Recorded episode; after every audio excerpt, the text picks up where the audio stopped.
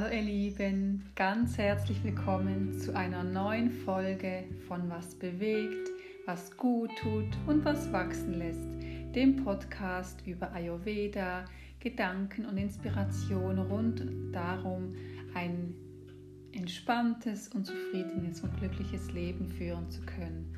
Mein Name ist Ursula Gschwind und ich bin ganzheitliche Ayurveda Gesundheits- und Migräneberaterin und Meditationsleiterin.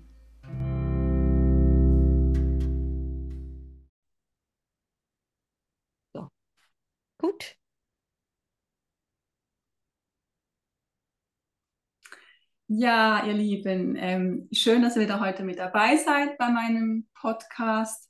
Und heute bin ich nicht alleine, denn heute habe ich die liebe Lore Süwald bei mir im Interview und sie ist Expertin für Hochsensibilität und sie ist selber auch hochsensibel. Natürlich ist das sehr, sehr spannend, wenn jemand selber das kennt, wie das ist, ähm, auch Menschen zu coachen und seinen Weg vielleicht auch dann in den Coachings mit reinzuweben und seine Erfahrungen zu teilen. Und ich freue mich sehr, bist du da, liebe Lore, ganz herzlich willkommen. Vielen Dank, liebe Ursula. Ich freue mich sehr, bei dir zu sein. Schön.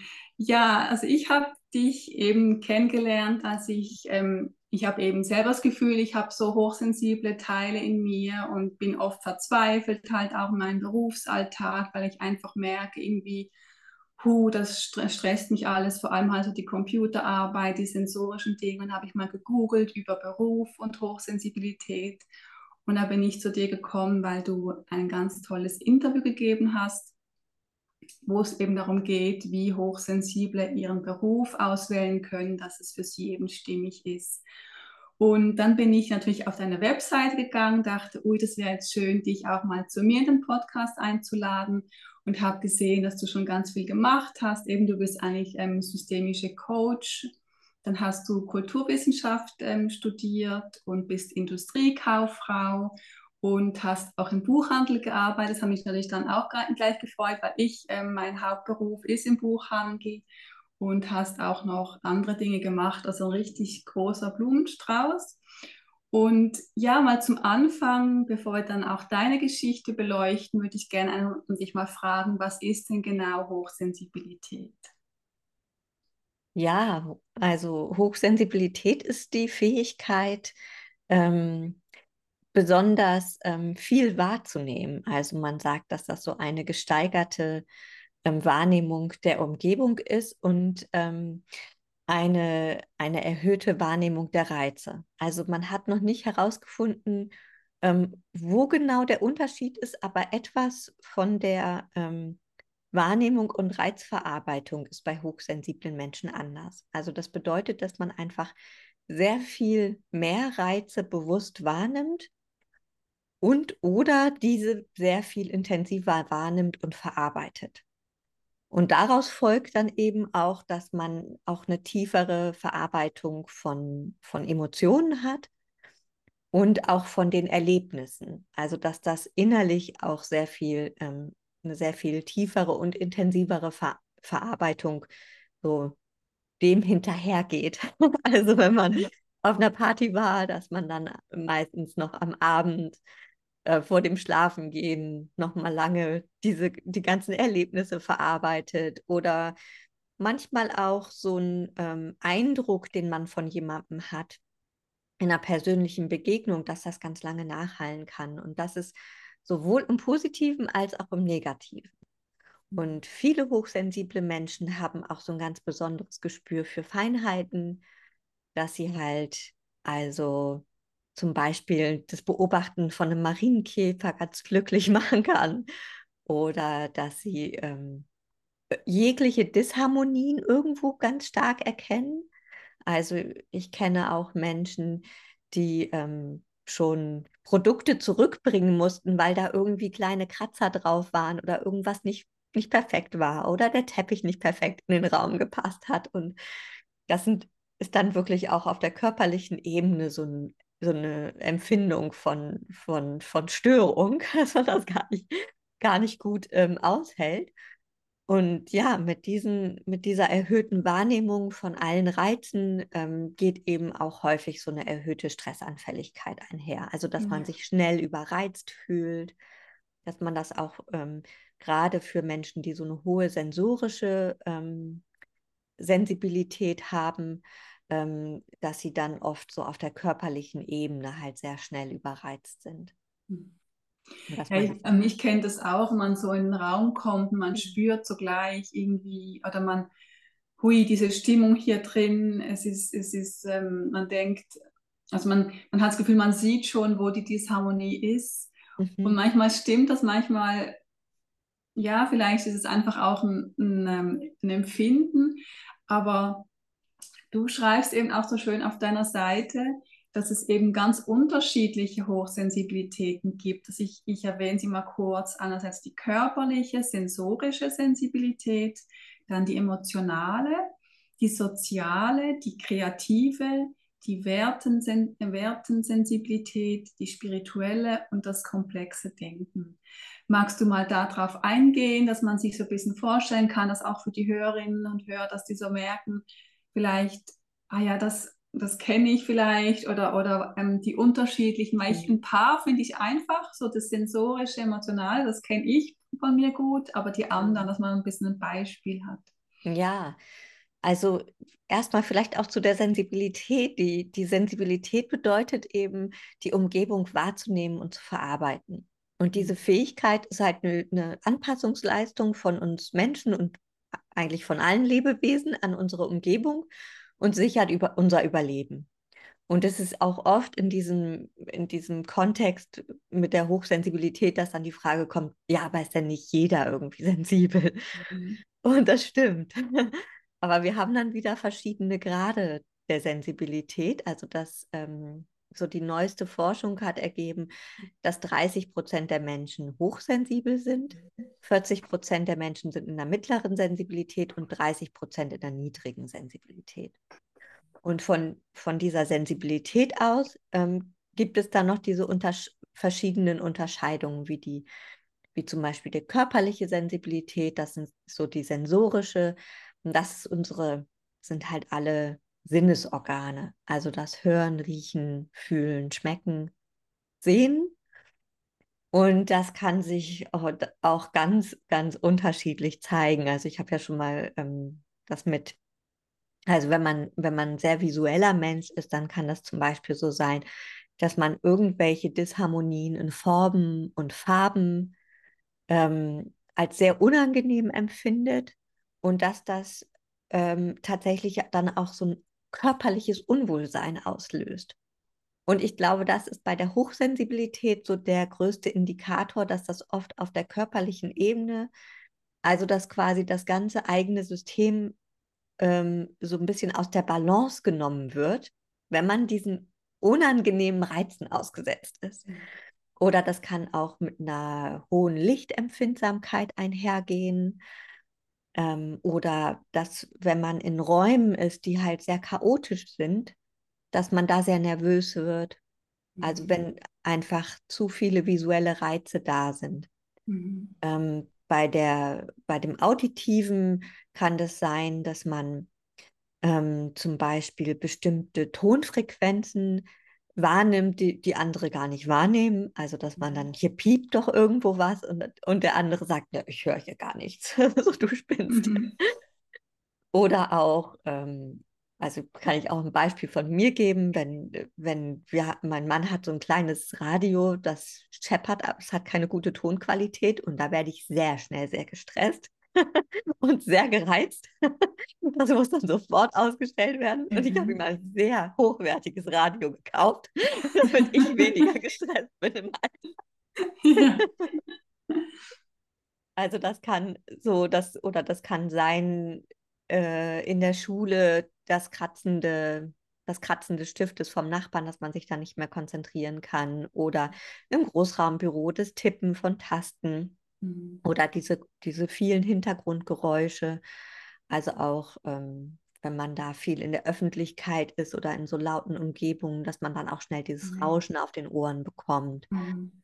Genau, also das ist so, wenn man da feine Ohren hat, ähm, beim Riechen und Schmecken ist das ganz ähnlich. Also, dass, dass man viele, ganz viele hochsensible Menschen sagen, dass sie zum Beispiel alle künstlichen Gerüche, Gesch Geschmack, Texturen, Lichtquellen, dass sie das als sehr unangenehm empfinden. Also mhm. oft eine große Sehnsucht zur Natürlichkeit mhm. ist. Mhm.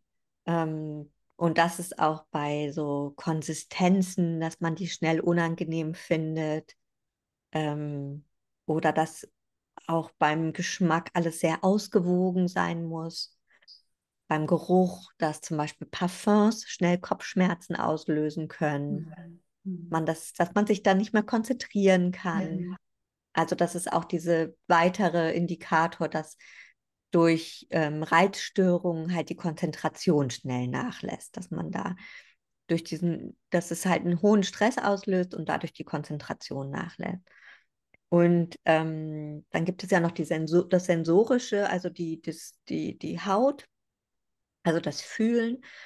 Das kann sich zeigen, indem halt, indem man viel Kleidung, also da auch wieder bestimmte ähm, Stoffe unangenehm empfindet, Nähte, schnell irgendwas drückt, drückende Schuhe. Bei Kindern hat man das oft, da, da wird das halt, äh, ja, äh, die, die wehren sich dann, wenn da irgendwo eine Naht ist und finden das unangenehm. Wir Erwachsenen können da ja besser für uns sorgen oft. Ja, das sind so, so Beispiele für die sensorische mhm. Sensibilität, das Körperliche. Und, und hast du da auch schon Erfahrung gesammelt, dass das auch viele sind, die auch viel Migräne haben und so Kopfschmerzen? Ja, also da soll es auch tatsächlich eine äh, Korrelation geben.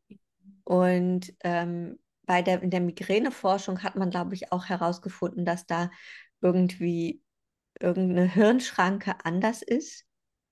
Ich habe mich damit jetzt noch nicht so in der Tiefe auseinandergesetzt, aber es hat mich auch sehr an die Hochsensibilität erinnert.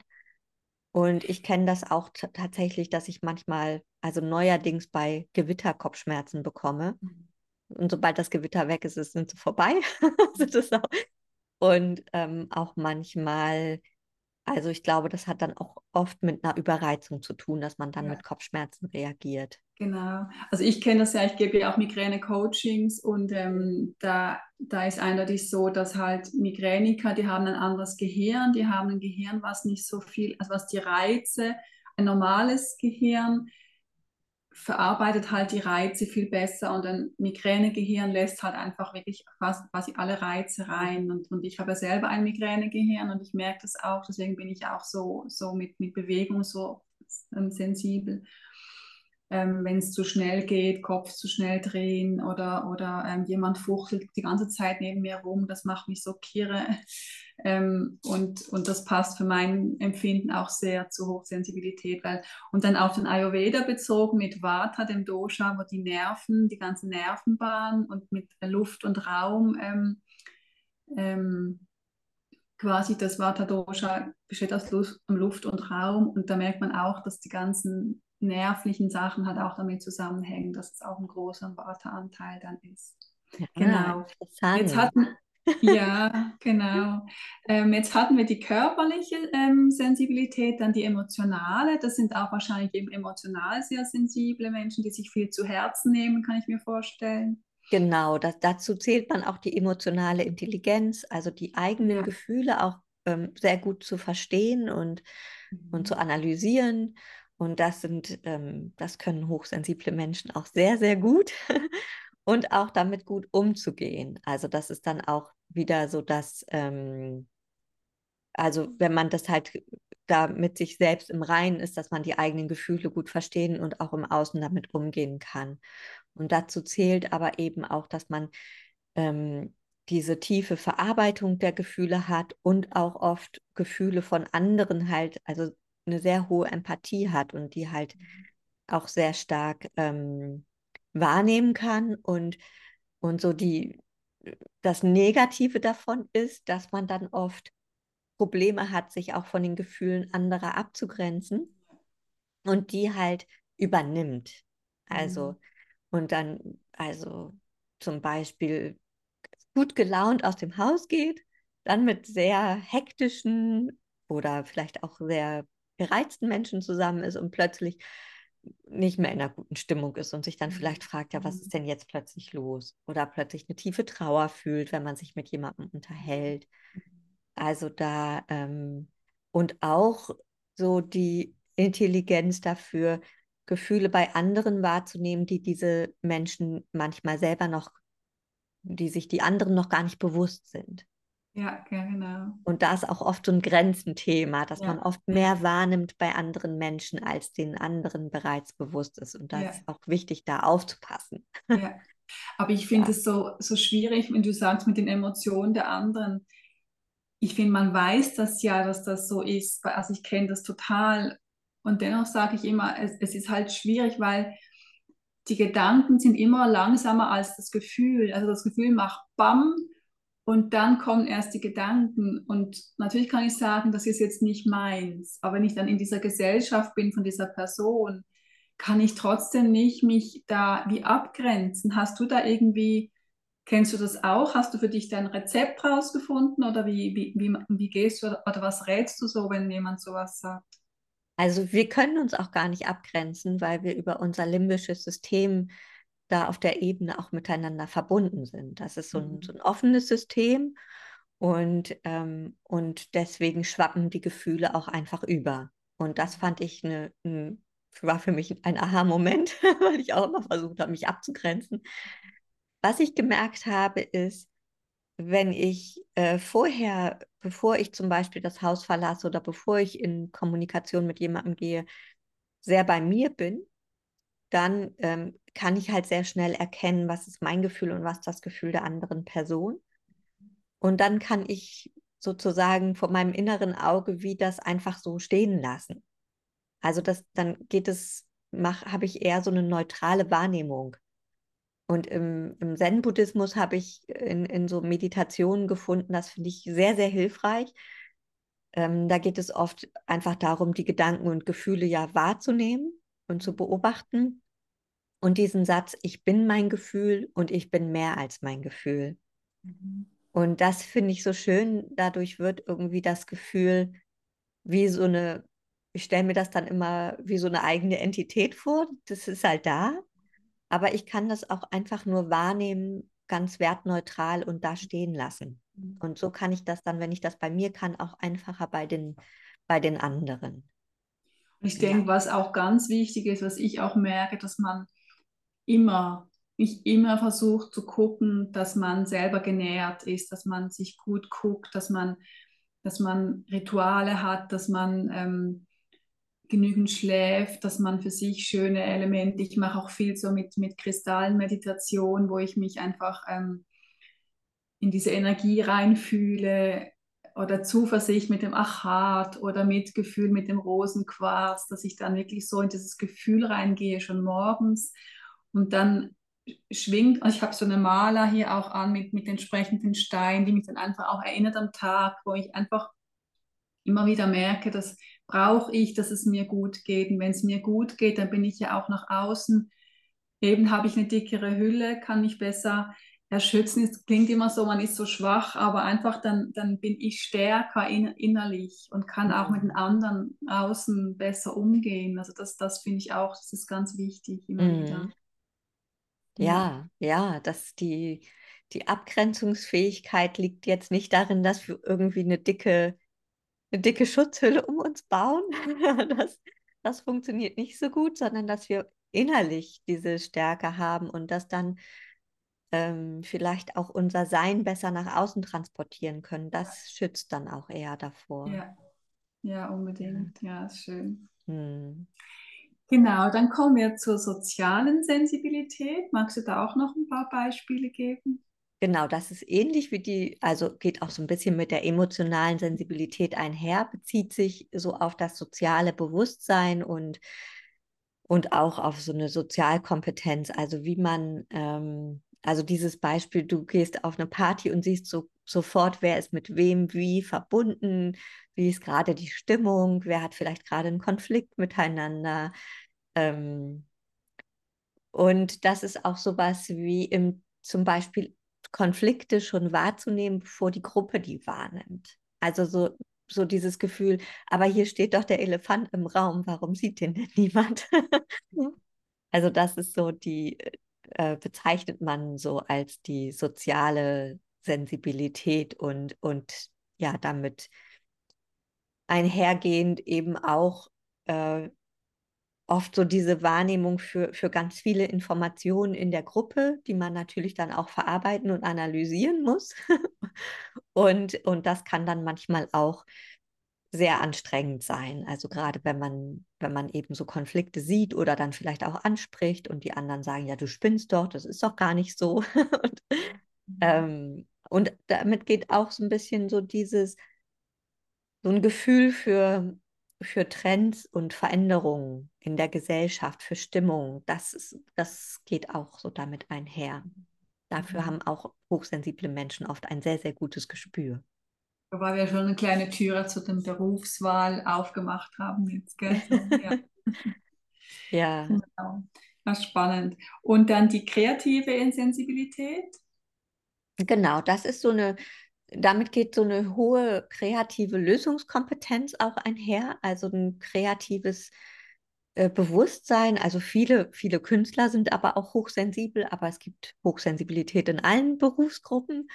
Und ähm, damit geht aber auch, ja, wenn man jetzt zum Beispiel diese Verbindung hat mit den Formen und Farben, mit dem Visuellen, also dass man da halt ein ganz gutes Gespür hat auch was man vielleicht gar, auch oft gar nicht so in Worte fassen kann, aber dann ganz gutes Gespür für Harmonien in Formen mhm. und Farben, das Auditive, so ähm, viele Musiker sind auch hochsensibel, die da einfach ähm, im auditiven Bereich, ja, so dieses, na, wie heißt denn dieses, komm gerade nicht auf das, das absolute Gehör heißt es, glaube ich, ne? Mhm. Genau.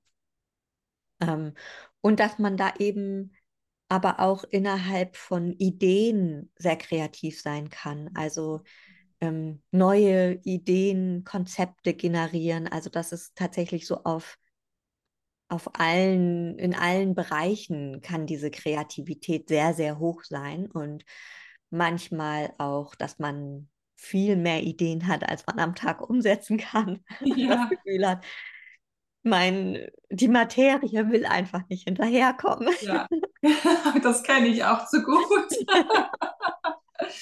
das, das ist auch. die Begeisterungsfähigkeit von, von dem Vata Dosha, auch mit dem Ayurveda, dass man so, man könnte so viel machen und man fängt hunderttausend Sachen an und man hat, hat so eine Euphorie und wenn, das kenne ich auch, dann komme ich auf die Idee, was zu tun und dann könnte ich, könnte ich an die Decke springen vor Freude und möchte es allen erzählen und bin dann nachher richtig erschöpft. so vor Freude. Ja. Das ist ein gutes Beispiel, ja. es ist wahnsinnig schön, aber man muss eben gucken, dass man sich, sich nicht ausbrennt. Genau, ja. So die Herausforderung. Und dann gibt es so eine schöne Möglichkeit ist, sich wie aufzuschreiben und zu gucken, wenn es in der Woche immer noch aktuell ist, dann. Aber das ist dann so ernüchternd, gell? Man möchte doch eigentlich dann gerade loslegen und nicht noch das auf die Seite legen, weil ich merke dann auch, dann ist es dann verpufft und dann denke ich, ja, jetzt habe ich keine Lust mehr. Also. Mhm. Ja, ich habe auch mal so einen Ordner mit Ideen angelegt. damit sie dann weg sind. also damit sie dann, ich habe das mal den Tipp ge gelesen, dass man sich so Zettel schreibt und die in ein Glas packt, damit es einfach aus dem System ist und man mit irgendwas weitermachen kann. Und daraus ist dann bei mir so ein Ordner geworden. Und hast du das dann weitergeführt, die Dinge, oder also nur bedingt? Oder schon? Ähm, ich glaube, bestimmte Ideen tauchen dann auch immer wieder auf und die greife ich dann doch schon, schon immer wieder mal auf. Ja. Aber ja. ich merke das auch, also ich bin ja auch jemand, der sehr ähm, sehr viel alleine Geld so machen kann und immer das super Ideen hat, was ich wieder machen könnte. Jetzt habe ich mir gerade so ein Malerbrett bestellt, dass ich selber meine Maler knüpfen kann. Da habe ich jetzt Lust, irgendwie ähm, Papier zu, also selber zu schöpfen und so. Und mein, mein früherer Mann meinte dann immer, ja, jetzt, jetzt fängst du damit wieder an und dann lässt es wieder sein und das finde ich dann so schade, du hast doch mal das und das gemacht und so. Und dann kriegt man ständig so eine rein, reingehauen, also so mit dem Ellenbogen, so Mensch, mhm. jetzt bleib doch mal bei was, aber ich, ich mag das gar nicht. Ich mag eben mich ständig weiterentwickeln und ich mag Neues kennenlernen und wenn es dann für mich passt, dann bleibt es schon eine Weile, aber dann darf es auch wieder weitergehen und und da möchte ich auch gerne verstanden werden und nicht dann immer anhören, so, ähm, machst du das auch noch und das noch und so. Kennst du das auch? Ähm, ja, also ich kenne das vor allen Dingen auch, dass ich dann auch, dass immer wieder was Neues dazu kommen muss. Mhm. Also deswegen bin ich, glaube ich, auch beim Coaching geblieben, weil da kann ich mich in alle möglichen Richtungen immer weiter einlesen und ausprobieren und kreativ sein. Ähm, das hatte ich bisher noch nie in, in einem Beruf. Also, dass das so äh, auch so eine gewisse Uferlosigkeit hat. Und dann, Ja. dann gucke ich, bin ich mal bei dem Thema, was gerade bei mir ist. Und da recherchiere ich ein bisschen, aber dann springe ich auch wieder zu einem anderen Thema und, und ich kenne das auch, ja, und ich schätze das auch sehr. Und es gibt wenig, äh, oft in unserer Gesellschaft so wenig Möglichkeiten, äh, dem so zu folgen, aber es gibt halt auch sehr viele Menschen, die das gerne mögen und schätzen. Das sind wahrscheinlich auch so alte Überzeugungen, dass, dass man jetzt bei einer Sache bleiben muss und die muss man richtig machen, weil also du hast die dann ja für dich erfahren und, und ähm, das erprobt und hast dich mit dem Thema auseinandergesetzt und dann reicht es und dann darf man wieder was Genau, Neues machen. Ja, genau.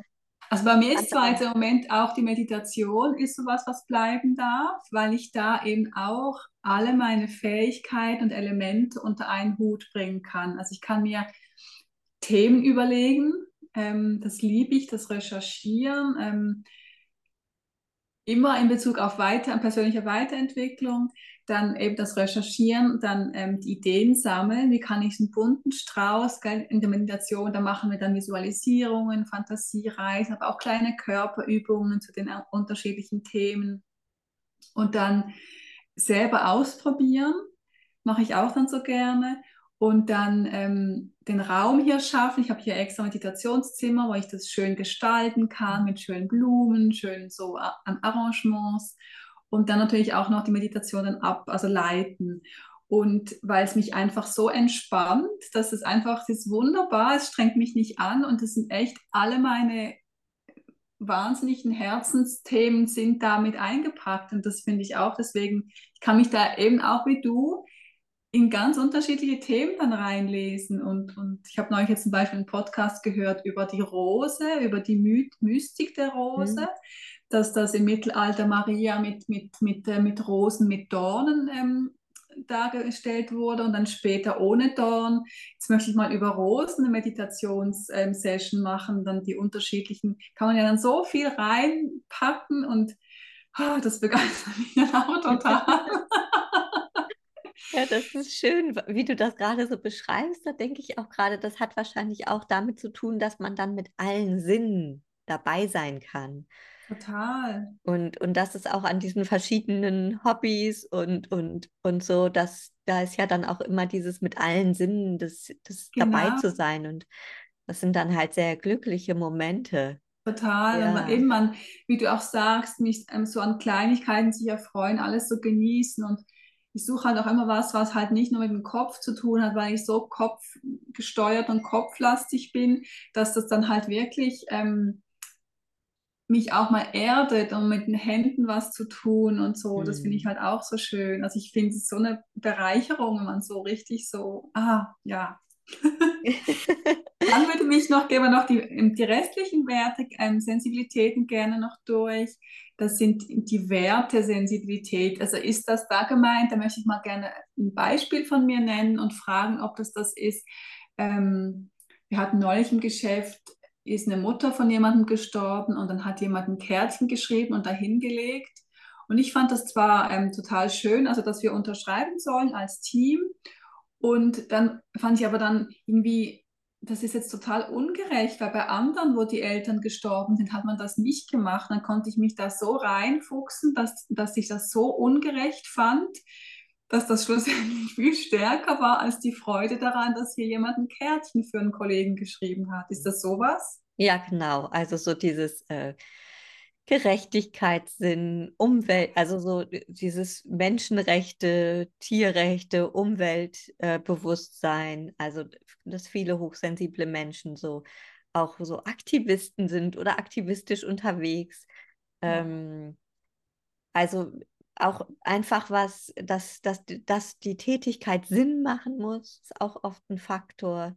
Also Sinnhaftigkeit im Leben, dass das auch, ähm, also alle Menschen haben ein Wertebewusstsein.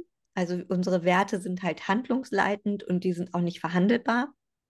Aber viele Menschen können dann zum Beispiel sagen, ähm, ich habe diese, die, mein Wert ist Sicherheit und hier in dem Unternehmen verdiene ich gutes Geld und es produziert vielleicht ein Produkt, was nicht meinen anderen Werten entspricht, aber das ist halt das, das ist halt wichtiger. Und, und Menschen mit so einer hohen Wertesensibilität, die haben das häufig, dass sie denken, ja, ich, ich habe zwar ein Sicherheitsbewusstsein, aber dieser andere Wert, äh, vielleicht Gerechtigkeit oder so, das ist halt wie das Beispiel, was du gerade gesagt hast, das ist dann plötzlich, das ist so stark, dass man nicht dagegen agieren kann. Also man mhm. kann nicht, man kann das nicht relativieren. Und mhm.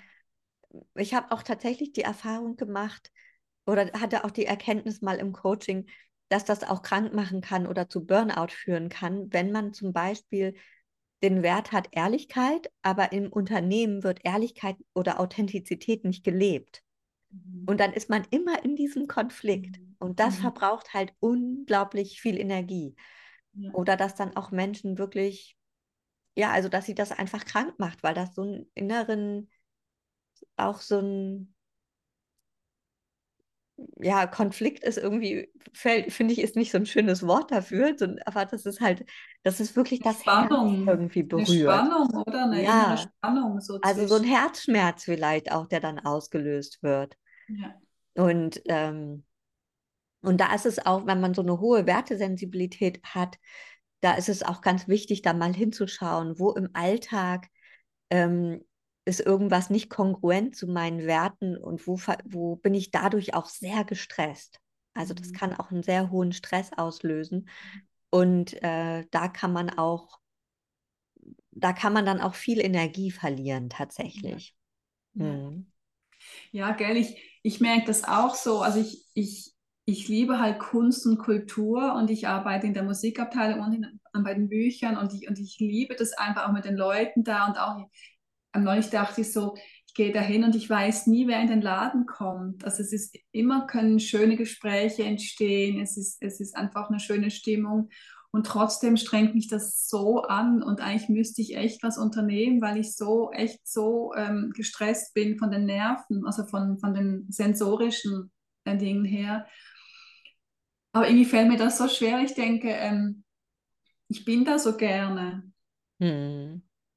Und, und dann halt auch wie gucken, was ist jetzt wichtiger und wie kann ich dann halt im Alltag diesen Stress wie ausgleichen, dass ich halt am Abend nach Hause komme und dann zuerst mal eine halbe Stunde auf mein auf mein Noppenkissen ähm, mich hinlege und einfach mal die Augen schließe und gucke oder ein Bad nehme, einfach, dass ich dann wieder entspannen kann. Und hat eben auch so dieses Sicherheitsgefühl, da kriege ich halt mein, mein, mein Gehalt und die Dinge, die ich sonst noch tue, die sind, ähm, das ist quasi was dazu, aber da könnte ich jetzt nicht voll einsteigen, weil ich einfach zu dieser Unsicherheit nicht vertragen kann. Also das mhm. ist schon so zu gucken, wo, was ist jetzt am wichtigsten im Moment. Gell? So. Mhm.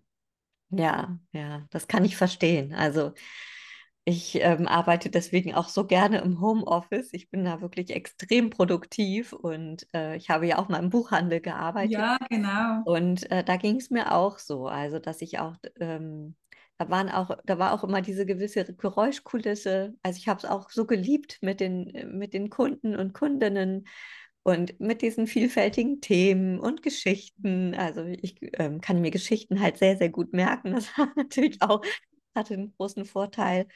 Ähm, ja, aber das war auch auf jeden Fall eine Herausforderung. Und ich habe auch da ähm, tatsächlich so Rituale entwickelt, bevor ich das Haus verlassen habe. Dann teilweise bin ich mal kurz auf die Toilette gegangen und habe eine Übung für mich gemacht mich mal kurz zurückgezogen und auch dann nach der Arbeit habe ich immer versucht, dann meine Rituale zu machen. Hm. Ja. ja, oder mal, mal ähm, ich arbeite jetzt, also das wäre wahrscheinlich für dich auch Horror, das ist an einer Kreuzung, wo wirklich so die Trams fahren in beide Richtungen und Autos und es ist so laut. Hm. Irgendwann blendest du das halt einfach aus, aber man, man merkt so unterm Strich, es, es zehrt schon und ähm, man kann nicht groß weg, weil, man, weil ich immer alleine bin. Also ich, das ist auch sowas. Und dann halt eben dieses schnelle Bewegen vom Kopf so.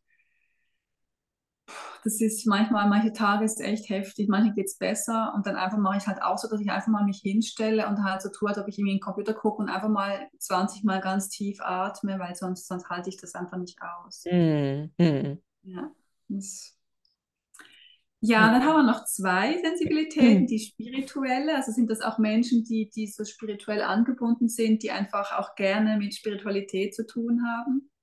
Genau, die, ähm, diese Sensibilitäten, die habe ich von, ähm, von einem Symposium in, ähm, in Bad Kissingen. Und ich habe aber die spirituelle Sensibilität selbst da hinzugefügt, weil ich ähm, weil ich fand, dass es das Ganze etwas vollständiger macht, mhm. weil ich selbst ähm, da schon, schon immer sehr offen war und immer schon mit dem Thema zu tun hatte, dass ich zum Beispiel geträumt habe, bevor Angehörige verstorben sind. Das hatte ich schon als Kind, habe das aber lange nicht verstanden und ähm, musste mich immer mit Spiritualität deswegen auf irgendeiner Ebene auseinandersetzen. Und ähm, und habe das deswegen hinzugefügt, weil das halt viele Hochsensible auch haben. Nicht alle. Mhm. Also das ist auch, das gehört eben, das finde ich auch wichtig zu wissen, man kann in den einzelnen Bereichen hoch, also sehr sensibel genau. sein oder auch nicht oder nur ja. in bestimmten Aspekten das sehr ausgeprägt ja. haben. Genau. Und ähm, genau, und das bedeutet zum Beispiel, dass man ja so diesen diesen sechsten Sinn hat, also dass man halt Informationen bekommt. Ich nenne das auch ganz gerne so Hellsinnigkeit, also dass man über die verschiedenen Sinne einfach Informationen bekommt, die andere nicht bekommen ähm, oder plötzlich irgendwelche Sätze im Kopf hat, plötzlich so ein Wissen hat, was man eigentlich nicht haben kann. Ähm, dass man auch in Kommunikation ist mit der Natur zum Beispiel ähm, oder ähm, mit mit einfach Seelen, die, die man wahrnehmen kann. Also zum Beispiel verstorbene Seelen, damit habe ich auch oft zu tun. Also in Räumen oder dass man träumt, dass man, dass man viel über Träume auch an Informationen bekommt. Ähm, viele sagen, dass sie zum Beispiel sehen, wenn jemand krank ist oder schwanger oder bevor jemand stirbt, dass das Menschen auch sehen können.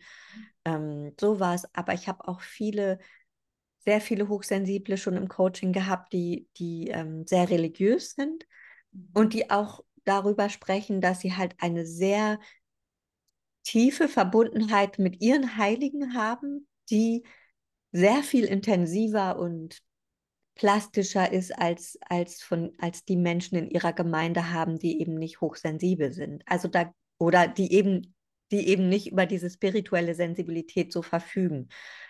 Und ähm, das finde ich auch immer wieder sehr, sehr interessant. Also, dass sie wirklich mhm. sehr tiefe, innige Gespräche und, und so, ein, so ein Empfinden haben.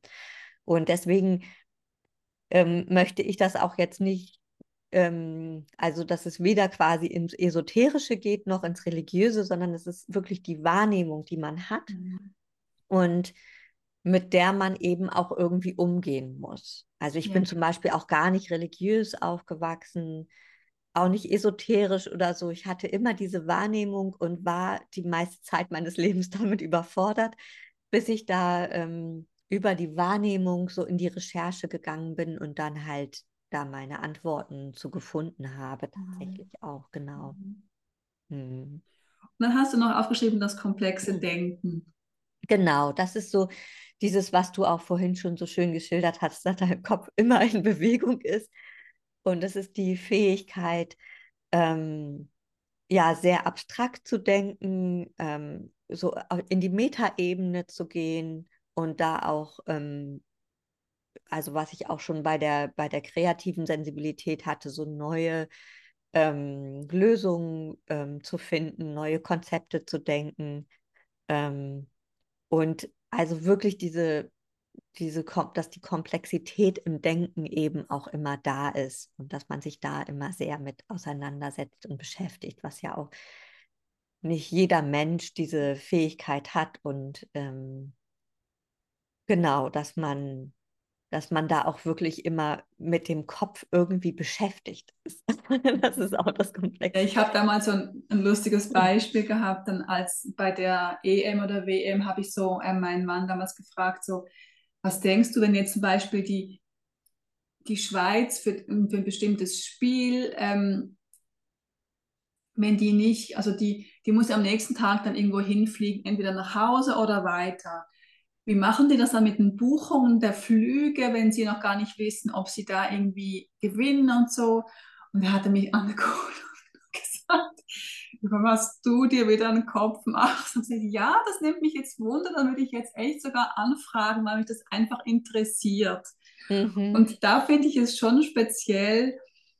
Also ich merke das oft, ich, du hast es vorher angesprochen, dass, dass ähm, man nicht alle Sensibilitäten gleich stark ausgeprägt hat. Das merke ich bei mir sehr stark, dass es nicht so ist, eben, dass gewisse stärker sind.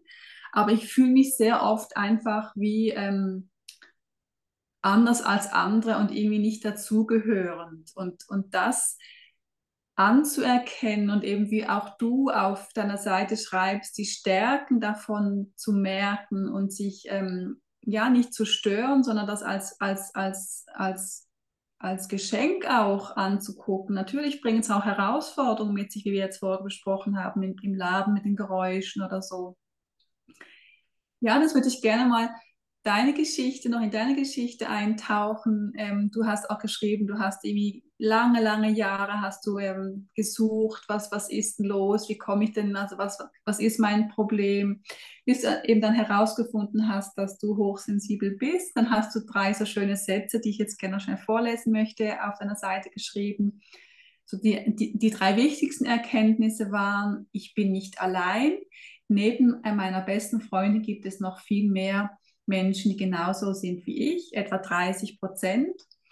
Und dann, was ich auch ganz schön fand, ähm, ich kann mir kein dickeres Fell wachsen lassen, denn Hochsensibilität ist körperlich bedingt und keine psychische Spinnerei, was, was ja oft so gesagt wird.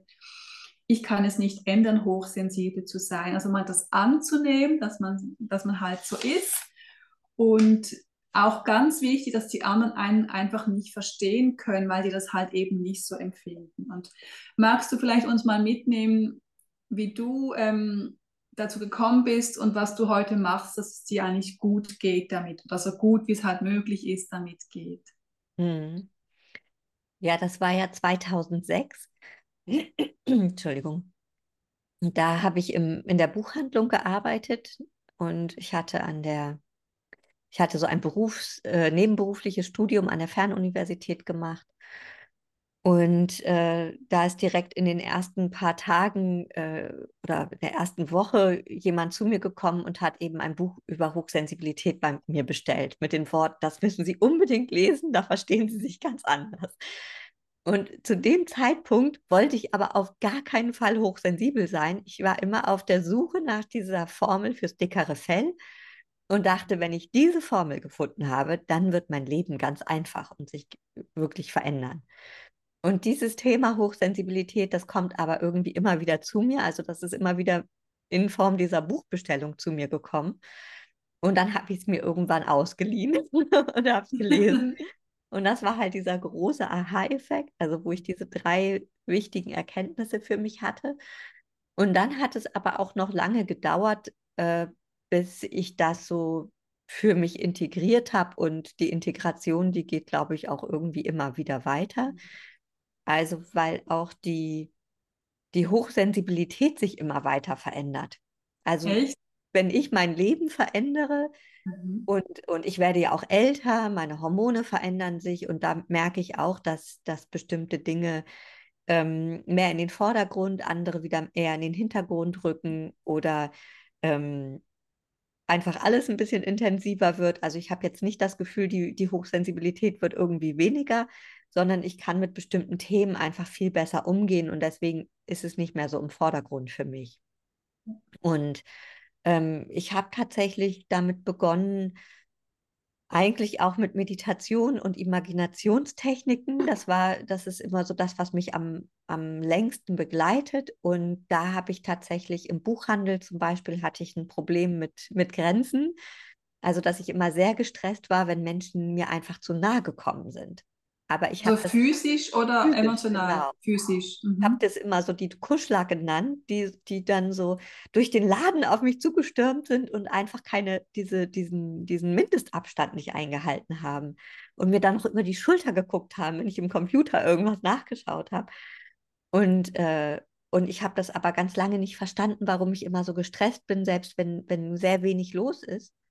Und das kam mal in so einem Training ähm, und dann auch in der, im Gespräch mit Kolleginnen, ähm, dass mir da jemand einen Tipp gegeben hat. Also einfach so ähm, aufgrund deren Reaktion. Da habe ich gedacht, ah, das ist mein Thema. Und da habe ich eine ähm, über, habe ich mich halt auf die Suche begeben und, und habe dann eine Imaginationsübung bekommen von jemandem, wo ich halt meine Körpergrenze jeden Tag visualisiert habe. Und dann nochmal so einen Schutzraum um mich herum. Und das habe ich ungefähr ein Jahr lang jeden Tag gemacht, bevor ich zur Arbeit gegangen bin. Und manchmal auch bei der Arbeit nochmal nachgelegt. Und dann habe ich äh, tatsächlich, wenn ich gemerkt habe, ah, da kommt wieder so jemand zu mir, ähm, einmal war ich dadurch in der Lage, entspannt zu bleiben und zu sagen, bitte treten Sie einen Schritt zur Seite. Das habe ich mich früher nicht getraut. Da dachte ich, ich bin dann unhöflich, wenn ich das mache. Und dann war ich aber irgendwann in diesem Zustand, wo ich mir da so ähm, sicherer war und auch entspannter bleiben konnte und einfach sagen konnte, bitte treten Sie einen Schritt zur Seite. Und dann war das gar kein Thema für die Menschen. Die sind dann einfach einen mhm. Schritt zur Seite getreten. Ja, ja. ja.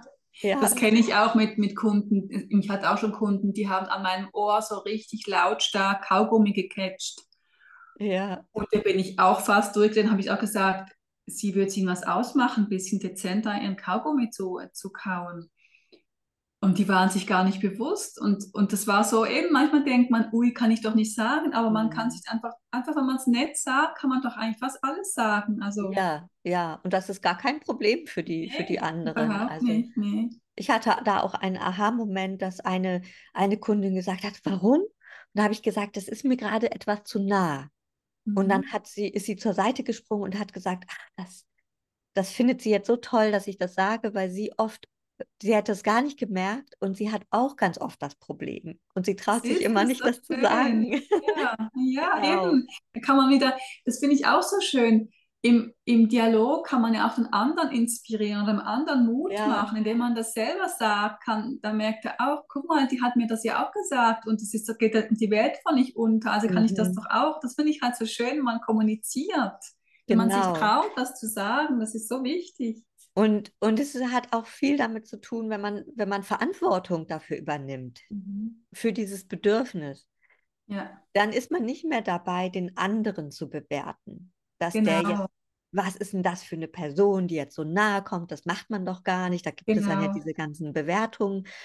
Aber wenn wir da Verantwortung über, für uns übernehmen und wertfrei bleiben, nämlich mit unserem eigenen Bedürfnis wertfrei bleiben, ja. dann bleiben wir auch mit den anderen Menschen wertfrei und dann befreien wir einmal uns selbst, aber auch die anderen. Also, weil die ja. können dann ja also so viel daraus machen. Und dieses Thema Grenzen ist daher auch ein Thema eigentlich von Eigenverantwortung übernehmen, weil jedes Mal, wo wir ein Nein sagen, wo wir Ja meinen oder ein Ja sagen, wo wir Nein meinen, bringen wir halt das ganze System durcheinander. Ja. Also wir sorgen für uns nicht gut, aber damit auch für die andere Person nicht gut. Ja, und was ich auch gelernt habe, also mir ging es oft so, dass, dass ich glaube, das ist auch ein bisschen ein Problem von ähm, Hochsensiblen, dass, dass ich Angst hatte, meine Bedürfnisse zu bekunden oder was zu sagen in der Angst, der andere könne es vielleicht falsch auf oder könne es, könne es nicht aufnehmen. Mhm. Dann habe ich auch eine schöne Übung von meiner Coach dann gelernt, wie ich sage das und das geht dann bis zum Computer. Also ich sitze vor einem Laptop und dann sage ich was und bis es dort ankommt, ist das in meiner Verantwortung. Und was danach ist, ist nicht mehr meine Verantwortung. Weil da saß sie zum Beispiel bei sich zu Hause und das Fenster war auf und dann war plötzlich so viel Lärm und ich konnte mich nicht mehr konzentrieren während des Coachings. Und dann habe ich so, hat sie gefragt, was ist? Dann habe ich gesagt, ja, das ist gerade so Lärm da draußen. Und sagt sie, ja und? Und dann musste ich eben üben, zu sagen, ähm, kannst du vielleicht, könntest du das Fenster schließen? Aber ich habe mich das nicht getraut, weil sie zu Beginn des Coachings gesagt hat, ähm, ja, ich habe gerne das Fenster ein bisschen offen, damit ich ähm, ein bisschen frische Luft hatte. Und da habe ich mich halt zurückgenommen, damit sie ihre frische Luft hat. Und dann sagt sie aber, guck, du kannst dann gegenüber mehr, ähm, hat sie gesagt, ähm, zutrauen. Mhm. Also das Gegenüber geht nachher mit deinem Satz so um, wie das umgeht, aber das ist nicht mehr deine Verantwortung. Mhm. Ja. Und das hat mir auch total geholfen, einfach mich zu trauen, das zu sagen. Und wir machen uns ja oft, wenn man noch so viel denkt, machen wir uns oft einen Kopf, wie könnte der das aufnehmen oder sie? Und dann ist es oft gar nicht so. Genau. Und, und, und selbst wenn es dann mal so ist, ist es auch in der Verantwortung der anderen Person. Genau, du hast ja nichts falsch gemacht. Du hast genau. nur dein Bedürfnis kundgetan und du darfst deine, du musst sogar deine Bedürfnisse, das ist auch deine Verantwortung für dich zu schauen, dass es hm. dir gut geht. Also dann musst du auch deine Bedürfnisse aussprechen. Und gell, ein Nein für jemand anders ist immer ein Ja für dich. Also so, hm. ähm, und eben, dann hat die, die, die, Frau das gar nicht wahrgenommen. Das ist ja oft so, das merken die gar nicht. Die sind dann einfach so neugierig, gucken halt auch in den Computer rein und merken gar nicht, dass das eigentlich jetzt zu nahe ist. Ja, genau. Und gleichzeitig ist es natürlich auch wichtig, nicht die anderen für die eigenen, für das eigene Wohlsein oder die eigenen Bedürfnisse verantwortlich zu machen. Genau. Also das finde ich auch, also wir, wir, sollten jetzt nicht wie so ein Schutzschild die Hochsensibilität vor uns hertragen und alle müssen ja. sich daran ja. danach richten, sondern an erster Ste Stelle steht, dass ich gut für mich sorge. Also genau. dass es da, wo ich bin, dass es mir mit den Umständen gut geht und dass ich da genau. für Strategien finde. Ja. Genau. Ja, und das ist auch ein, vor allen Dingen auch ein innerer Prozess. Also dieses, ja. wenn ich innerlich ähm, da mit mir übereinstimme, dass diese Grenze wichtig für mich ist, dann kann ich die auch natürlich und freundlich und mhm. selbstverständlich nach außen hin kommunizieren. Und was ich da auch gemerkt habe im Laufe von meinem, ähm, meinen Coaching-Zeiten, wo ich auch viele so Tools gelernt habe, immer wieder probieren. Und mit jedem Probieren merkt man, ah ja, es hatte geklappt, es, ist, es war gar nicht schlimm, das mhm. zu sagen. Und dann hat man so Erfolgserlebnisse und das gibt dann wieder Stärkung für das Selbstwertgefühl und dann kann man da wieder drauf aufbauen und dann geht es immer weiter und irgendwann kann man dann auch ganz herausfordernde Dinge ansprechen, wenn man eben diese ganzen ähm, Steine auf dieses, ja, es ist, oder einfach das immer mehr genährt hat mhm. und, und, und nicht mhm. Angst hat, oh, ich, das hilft nicht, sondern einfach versuchen. Manchmal klappt, manchmal nicht, wieder weiter versuchen und mhm da merkt man, es hat geklappt, super, ich gehe jetzt, ich mache es immer wieder weiter so. Mhm.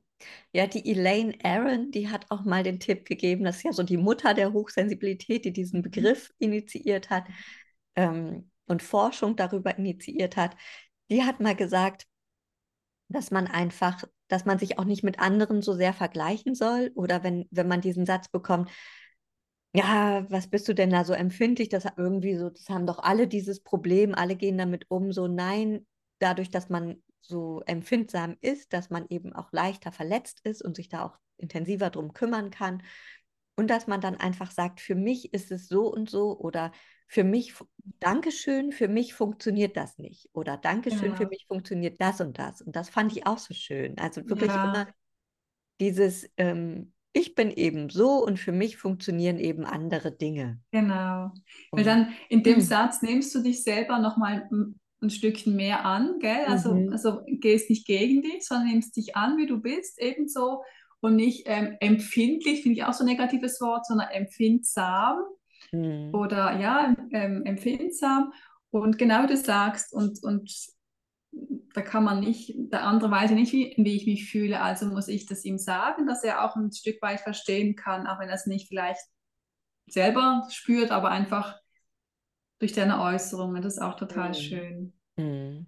Und dann hast du eben auch, hast du diese Übungen gemacht ein Jahr lang und die haben dir dann geholfen, dass du diese Distanz wie wahren kannst. Ja, also das ist nachhaltig, hat sich das in, in nachhaltig sogar. Also, schön. Ja. Genau, das ist, das ist das Schöne, wenn man so eine, eine Methode oder eine Übung sehr lange anwendet, ja. dass sich das dann so verfestigt, dass man das im Alltag auch dann gerade in stressvollen Situationen sehr gut anwenden kann. Ja, ja dann hast du halt wie, gell, du hast wie im, im Gehirn Bahn geschaffen, die neu sind, die dann einfach auch wie abrufbar sind. Das merke ich auch mit meiner, genau. mit meiner Zuversichtsmeditation und Mitgefühl und Leichtigkeit. Das ist für mich auch ganz wichtig. Ich merke auch, wie ich habe dann so ein, so ein ähm, Amazonit-Armband ähm, an und neulich auch, als ich mich eben diese Kartensituation mit meinen Kollegen da so reingefuchst habe, ähm, habe ich plötzlich dieses Armband gesehen und gedacht, hallo, Leichtigkeit.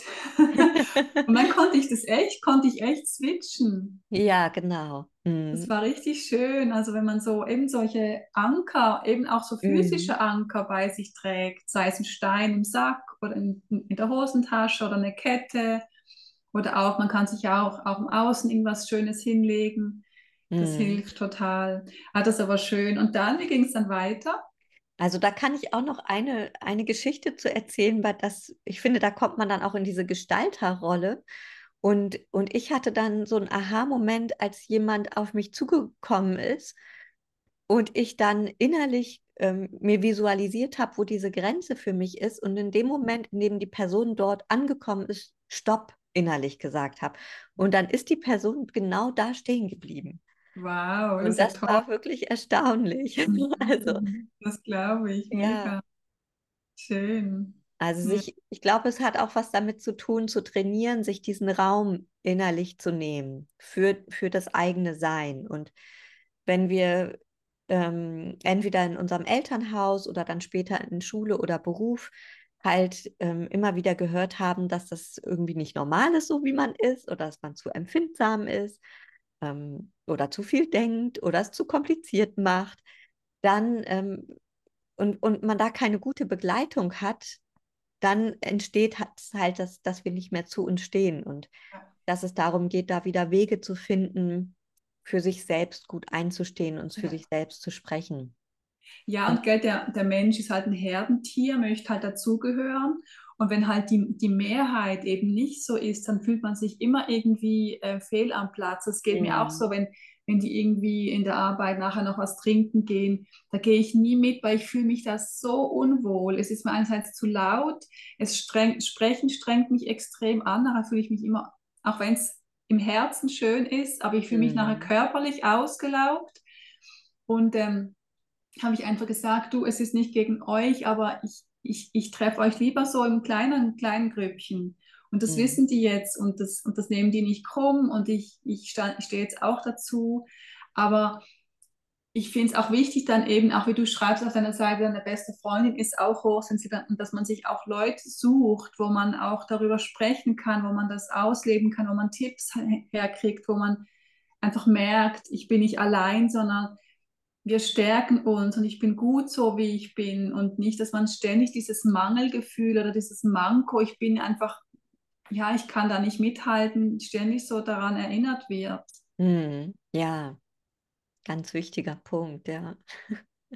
Und dann ging es dann weiter? Ja, ja, ich war ja davor schon Industriekauffrau und, ja. ähm, und hätte da auch äh, erfolgreich, sehr erfolgreich sein können, aber ich habe mich immer so ein bisschen fehl am Platz gefühlt und war immer auf der Suche, wie möchte ich denn arbeiten und ähm, und weswegen fehl am Platz? Kannst du das, magst du das ich, auch noch? Ich hatte irgendwie immer das, ich mich hat es oft irgendwie so angestrengt im, im Beruf und und ich glaube, ich war auch nicht ausgelastet genug. Also ich hätte dann eigentlich direkt studieren sollen. Das wäre wahrscheinlich besser gewesen. Ähm, und und ich hatte auch irgendwie das Gefühl, ich gehöre da nicht so richtig hin. Also das entspricht mir nicht so richtig. Und im Buchhandel ähm, war das auch wieder so, dass ich das einerseits total gerne gemocht habe, aber dann manchmal auch dachte, das, das ist es irgendwie auch noch nicht. Ich bin da noch nicht richtig. Und ähm, mit dem Studium habe ich mich sehr wohl gefühlt. Also ich habe, ähm, mein Schwerpunkt lag bei Philosophie und Soziologie und dann habe ich noch Geschichte und Literatur als Fächer dabei gehabt. Habe dann aber auch über Philosophie meine Abschlussarbeit geschrieben, aber da wusste ich auch nie, was ich damit machen soll. und dann kam ähm, eine Beziehung ähm, und äh, mein Partner hat äh, in Berlin gelebt und hat gesagt, ja, komm doch nach Berlin. Ähm, also wir, wir, hatten erst eine Zeit lang eine Fernbeziehung und irgendwie war das, glaube ich, so ein bisschen auch dieses, jetzt kommt mal eine Veränderung. Und in Berlin habe ich dann meine Abschlussarbeit geschrieben und habe überlegt, ja, wie soll es denn jetzt weitergehen? Und habe dann wirklich geguckt, ähm, wo sind meine Stärken, wo sind eher meine Schwächen, wie möchte ich arbeiten. Ich hatte schon lange überlegt, mich irgendwie selbstständig zu machen und, ähm, und bin irgendwie so zu zu Training und Coaching gekommen. Also dieses. Ähm und, und darf ich noch schnell fragen, das mit der Hochsensibilität, das war nur dieses Buch oder hast du das dann während dieser Suchzeit auch immer wieder äh, mit, damit gearbeitet oder hast du das wieder weg, weg so gepackt? Also ich habe damit auch immer gearbeitet, aber tatsächlich nicht so intensiv. Also ja. es war auch immer noch ein Thema, dass ich das Gefühl hatte, das ist eine Schwäche. Also das steht mir im Weg. Und ähm, und, und was mich immer schon beschäftigt hat, war die Kommunikation in Unternehmen. Warum geht man nicht wertschätzender mit Mitarbeitern um? Warum ist immer so viel Druck? Das bringt doch eigentlich überhaupt nichts. Wie sind diese ganzen Hierarchieebenen? Also das hat mich schon immer beschäftigt. Und, und dann wollte ich erst auch so in diesem Bereich Werte, Demokratisierungsprozesse was machen. Und dann kamen aber hochsensible Klientinnen zu mir. Und bei der ersten Klientin war das so, dass ich plötzlich gemerkt habe, hier ist ja jetzt was ganz anders. Und habe sie gefragt, ob das sein könnte, dass sie hochsensibel ist. Und da meinte sie, ja, sie hätte da gerade so einen Test gemacht und das sei sehr wahrscheinlich, dass sie hochsensibel sei. Und das war dann so ein bisschen wie Schuppen von den Augen, die gefallen sind. Und dass ich dachte, ja, das ist doch mein, meine Zielgruppe oder mein Schwerpunkt, das kann ich doch. Und dann bin ich nochmal so richtig in die Recherche gegangen ich hatte vorher eine Coaching-Ausbildung gemacht und bin in die Recherche gegangen. Habe alles über Hochsensibilität mir nochmal angeguckt und habe das auch mit allem, was ich so im Coaching gelernt hatte, kombiniert. Und das war dann auch mal so ein Aha-Moment, warum viele Dinge für mich oft nicht funktioniert haben, wenn ich selbst im Coaching war oder in der Therapie oder in der Beratung. Und warum Dinge für mich funktioniert haben. Und ähm, daraus ist dann äh, überhaupt erst diese Spezialisierung entstanden und dann bin ich noch mal tiefer in das Thema eingestiegen und ähm, habe das auch noch mal mehr angenommen. Also das war dann so in den Jahren, ähm, dass ich mich dann auch noch mal viel intensiver mit meiner eigenen Hochsensibilität auseinandergesetzt habe. Genau. Und was waren so die wichtigsten Punkte, hm. wo du gemerkt hast, ähm, also vielleicht was dir hilft, damit umzugehen, weil du, du schreibst ja so schön auf, auf deiner Seite, dass das eine Stärkung, also eine Stärke ist, wenn man hochsensibel ist. Aber oft wird es ja im Alltag, beim, im beruflichen Umfeld als Schwäche angesehen. Und wie hast du diesen Shift selber gemacht, dass du das als Stärke begonnen hast anzuschauen? Und was tust du jetzt dafür, dass du es auch so leben kannst? Hm. Also, äh, ich habe tatsächlich auch in Beziehungen festgestellt, dass ich Menschen ähm, dass ich Menschen mehr Stärke zugeschrieben habe und dann in diesen Beziehungen gemerkt habe, ähm, im Miteinander ähm, arbeiten oder miteinander leben, dass ich dann festgestellt habe, so, das stimmt ja gar nicht. ich habe doch eine unglaubliche innere Kraft, die da ist. Also, ähm, und dann tatsächlich darüber auch meine eigenen Überzeugungen über mich nochmal hinterfragt habe und auch die Überzeugung, wie definiere ich denn Stärke? Und da bin ich dann zum Beispiel auch bei Stereotypen gelandet. Wie ähm, definiert denn die Gesellschaft Stärke? Und ist das denn überhaupt Stärke? Und das war, das war bei mir so ein, so ein großer innerer Prozess, der ganz, ganz viel verändert hat. Und dann habe ich festgestellt, je mehr ich mich selbst in meinem Sein angenommen habe, mit, meiner, mit meinen Bedürfnissen, desto mehr Energie ist zurückgekommen. Also, dass ich auch eine Zeit hatte, wo ich das Gefühl hatte, ich habe sehr wenig Energie oder dass ich so Phasen hatte, da habe ich ganz, ganz viel gemacht und dann bin ich aber in so ein tiefes Loch gefallen, da war die Energie ganz weg.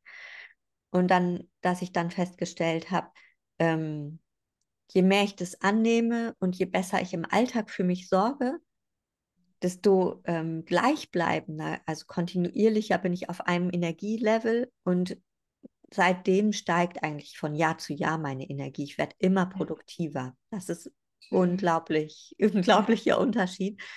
Und das Wichtigste ist bei mir immer die Achtsamkeit und die Meditation. Also auch das, was du anbietest. Ich habe ja auch ein Meditationsformat, da bin ich jetzt gerade in der Sommerpause, das biete ich auch ähm, frei an. Aber ich achte wirklich darauf, jeden Tag ähm, mich einmal mit mir selbst zu verbinden und mich auch mit meinem Umfeld zu verbinden. Ich mache vor jedem, also jeden Abend, bevor ich schlafen gehe, gehe ich in die Dankbarkeit und verbinde mich da auch nochmal mit dem vergangenen Tag. Also lass den Tag so Revue passieren. Und ähm, ich habe keinen Fernseher seit ganz, ganz, also ich hatte eigentlich äh, auch nie, also eigentlich seitdem ich ausgezogen bin, keinen Fernseher, aber ich achte sehr genau darauf, welche Nachrichten und wenn ich Filme schaue, welche, was für Filme ich gucke, was für Bücher ich lese. Also ähm, da achte ich sehr genau drauf, weil ich auch äh, negative oder gewaltvolle Bilder speichern sich so extrem bei mir ab oder Geschichten, dass ähm, da achte ich sehr, sehr drauf. Also mit Romanen bin ich auch mittlerweile ganz, ganz ausgewählt. Und ähm, mit den Menschen, mit denen ich mich umgebe. Also ich bin da halt sehr, also für mich ist wichtig, in der Natur zu sein, mit Tieren zusammen zu sein. Darauf achte ich. Und das ist eigentlich. So einfach alles, was dich stärkt, was dich nährt, gell? Und alles zu minimieren, wo du weißt, ähm, das saugt die Energie ab. Also ich mache das auch so. Genau. Ich, ich, ich genau. habe auch keinen Fernseher. Ich höre einmal im Tag Nachrichten, das reicht. Ich höre sie, ich sehe sie nicht, weil ich eben auch finde, dass die Bilder sich stärker in einen festsetzen, ähm, als wenn man es nur hört. Wenn man es hört, kann man sich noch selber Gedanken darüber machen, aber nur, wenn man es sieht, hat man das so voll. Dann habe ich auch Freundschaften, wo ich merke, die saugen mich aus, habe ich auch beendet. Und ähm, was für mich auch wichtig ist, so mit Termin oder, oder auch Abmachen mit Freunden, dass ich gucke, jetzt heute haben wir unser Gespräch, dann habe ich heute Abend sicher keinen Termin mit einer Freundin abgemacht, weil ich weiß, ich, ich bin dann einfach auch, ich brauche die Energie für mich, weil sonst kriege ich wieder Migräne oder bin sonst einfach ausgelaugt. Und und, und einfach so sein Barometer mittlerweile zu spüren, zu kennen, was verträgt, was geht nicht. Ähm, ich weiß halt auch von der Migräne eben zu viel kalt, also frieren oder zu viel kaltes Essen, auch wärmende, also aus dem Ayurveda wärmende ähm, Nahrung ist ganz wichtig, dass man genährt sich fühlt. Mal eine Selbstmassage oder ein warmes Bad nehmen eben auch geistige Hygiene. Ich mache auch jeden Abend, schreibe ich auf drei Dinge, die schön waren an dem Tag. Und, mhm. und das ist so spannend, weil ich finde, das nimmt dann, das ist ja, glaube ich, auch bewiesen, so dass dann diese Gehirnhälfte, die die positiven Dinge ähm, verarbeitet, die nimmt zu und die, die so depressiv, die sich bei Depressionen mehr, ähm, vergrößert, die nimmt auch ab. Und ich merke das, wie ich wirklich es geht mir so gut, ich freue mich so an vielen kleinen Dingen und je mehr ich das tue, desto mehr nimmt das auch zu. Und mhm. dann kann ich mich an so kleinen, schönen Sachen erfreuen und dann so diese Mosaiksteine zusammensetzen, den abends wirklich so ähm, auch einen resistenter machen gegen mhm. so weniger schöne Sachen, die von außen kommen. Mhm. Das finde ich auch ganz wichtig. Ja. Was würdest du jetzt ähm, jemandem empfehlen, der vielleicht in einer beruflichen Situation ist, wo, man, wo er merkt, es ist es ist wirklich schwierig ähm, mit irgendeiner von diesen Sensibilitäten. Ähm, was kann man machen? Also du bietest natürlich Coachings an, da kann man danach noch gleich drauf, hast du alles dein schönes Angebot. Ähm, aber was, was rätst du jemandem, der einfach merkt, ich bin irgendwie, es stresst mich und was, was, was soll ich jetzt machen? Mhm. Ja, also das kann natürlich auch äh, das sein, was ich aus dem Buchhandel äh, beschrieben hatte, dass ich halt, dass es eine kleine Sache ist, die eine sehr große Auswirkung hat. Das war bei mir diese Grenze, die nicht eingehalten wurde, die mich extrem gestresst hat. Und das Wissen und äh, der Umgang damit hat mein ganzes Arbeiten komplett verändert. Also das hatte eine, ich, ich war wirklich auch kurz davor zu kündigen und, äh, und damit habe ich aber so viele, so viele Dinge verändert. Das war auch über einen längeren Zeitraum. Dann bin ich in so eine Kommunikationsgruppe gegangen. Also wirklich dieses, ähm, und das habe ich auch selber im Coaching schon, schon häufiger erlebt. Also, dass wir dann geguckt haben, welche Situationen, welche Aspekte stressen dich denn so genau? Und da kann man dann ganz konkret individuelle Strategien entwickeln, die dann wirklich die Arbeit komplett verändern können. Also Ach, da mhm. habe ich auch im Coaching schon ganz großartige Veränderungen miterleben dürfen. Das ist wirklich großartig. Also man muss nicht leicht den Beruf aufgeben oder den Job kündigen. Eben, gell, ähm, wie bei mir, weil ich eigentlich gerne da in dem Umfeld arbeite und es für mich eigentlich schlimm wäre. Und vor allem, weil ich auch denke, es gibt halt nicht so viele Berufe, wo man ohne Computer arbeitet. Natürlich äh, Altenpflege, Krankenpflege in der Natur, aber das sind auch nicht Dinge, die ich jetzt unbedingt gerne machen möchte. Und mhm. ich glaube, ich komme noch mal zu dir ins Coaching. Ja, und das andere kann natürlich auch sein, dass man ähm, im richtigen Beruf ist, aber dass das Unternehmen gar nicht zu einem passt oder generell die, die Werte, die Atmosphäre, die dort gelebt wird. Und das kann einem natürlich auch sehr zusetzen. Und dann macht es auch, also kann es auch Sinn machen, wirklich nach einem anderen Arbeitgeber zu gucken.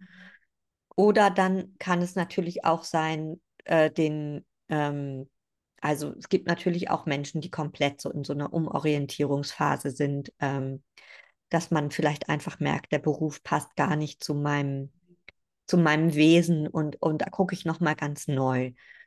Aber meistens ist es tatsächlich so, ähm, dass wenn man da genauer hinguckt, dass man dann auch so sieht, ähm, also ich mache auch gerne Biografiearbeit und dann so zu schauen, was hat denn in der Vergangenheit schon sehr gut funktioniert und warum war das so gut? Oder welcher Aspekt davon hat dir ganz besonders gut gefallen?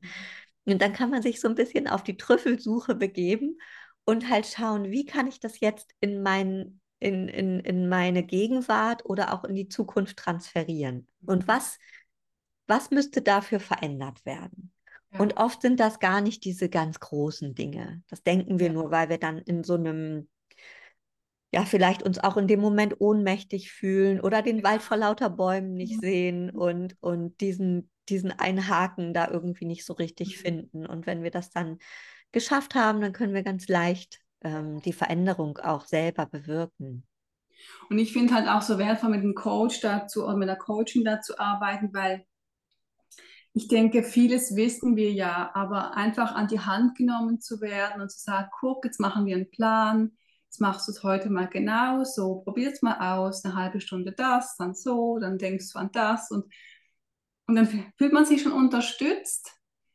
Das ist wie wenn man zum Arzt geht und der guckt einen nur an und man, und man erzählt, das hilft ja auch schon.